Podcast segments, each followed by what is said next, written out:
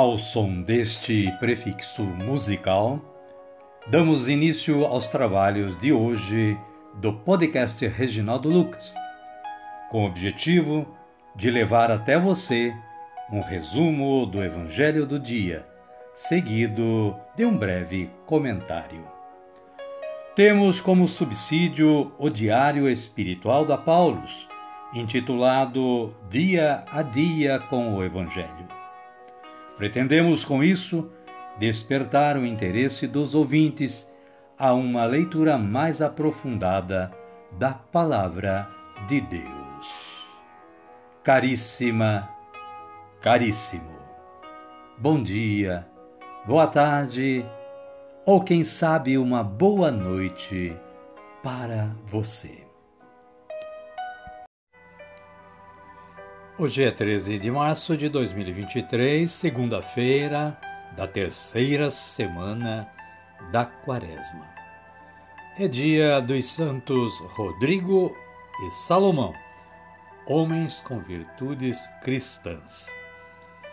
Eles são os mártires mais característicos de Córdoba, na Espanha. Os dois, junto com Santo Eulógio e tantos outros, deram o testemunho de Cristo com as virtudes cristãs e depois com o martírio na Espanha. Nessa época, em 711, um exército muçulmano conquistou o reino visigótico, que era região cristã. Colocaram a maior parte da Península Ibérica sob o, jugo do Islã numa campanha que durou oito anos.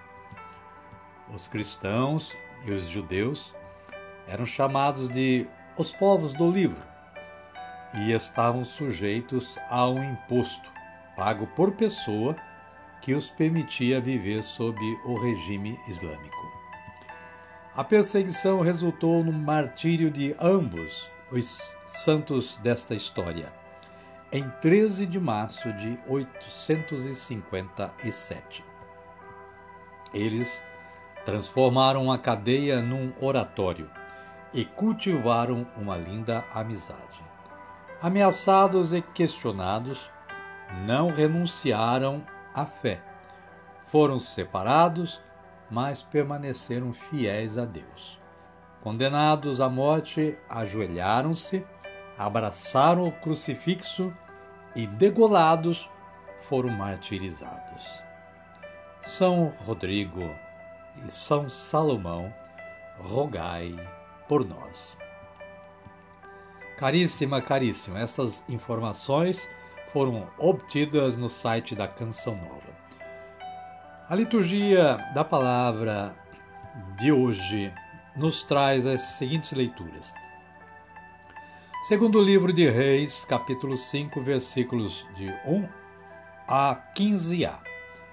O versículo 1 diz: Naamã, general do exército do rei da Síria, era um homem muito estimado e considerado pelo seu senhor, pois foi por meio dele que o Senhor concedeu a vitória aos arameus. Mas esse homem valente guerreiro, era leproso. O salmo responsorial, aliás, os salmos responsoriais, porque nós temos aqui os versículos 2 e 3 e 3 e 4 de dois salmos. Numa tradução, os salmos 41 e 42, em outra tradução, os salmos 42 e 43. E esses versículos trazem a antífona: Minha alma tem sede de Deus, do Deus vivo. E quando verei a face de Deus? O Evangelho de Jesus Cristo é narrado por Lucas e está no capítulo 4, versículos 24 a 30. Fala das pregações de Jesus em Nazaré. O versículo 24 diz o seguinte: Jesus, vindo a Nazaré, disse ao povo na sinagoga: Eu lhes garanto, nenhum profeta é aceito em sua pátria. Amém, querida? Amém, querido? Então vamos orar. Vamos dizer assim: Vinde, Espírito Santo, e enchei os corações dos vossos fiéis, e acendei neles o fogo do vosso amor. Enviai o vosso Espírito, e tudo será criado, e renovareis a face da terra. Oremos. Ó Deus, que instruístes os corações dos vossos fiéis, com a luz do Espírito Santo, fazei que apreciemos retamente todas as coisas, segundo o mesmo Espírito, e gozemos da sua consolação. Por Cristo Senhor nosso. Amém. Agora sim, agora estamos preparados para acolher o Santo Evangelho, mas antes ouvindo este cântico de aclamação.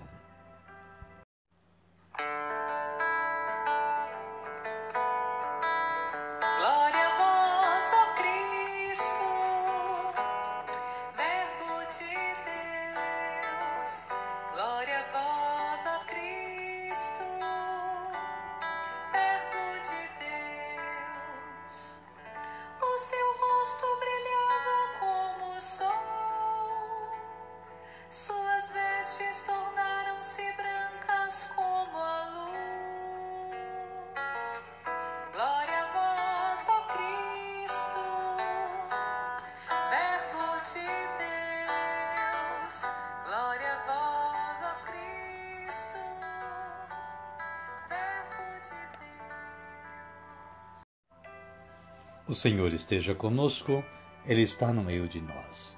Evangelho de Jesus Cristo, segundo Lucas. Glória a vós, Senhor.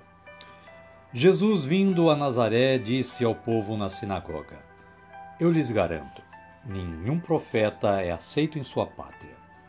Em verdade, eu lhes digo, havia muitas viúvas em Israel nos dias de Elias o céu então ficou fechado por três anos e meio, de modo que houve grande fome sobre toda a terra. Mas Elias não foi enviado a nenhuma delas, e sim a uma viúva de Sarepta, na Sidônia. E havia muitos leprosos em Israel no tempo do profeta Eliseu, mas nenhum deles foi purificado a não ser o sírio Naamã. Palavra da salvação. Glória a vós, Senhor. Amada, amado de Deus.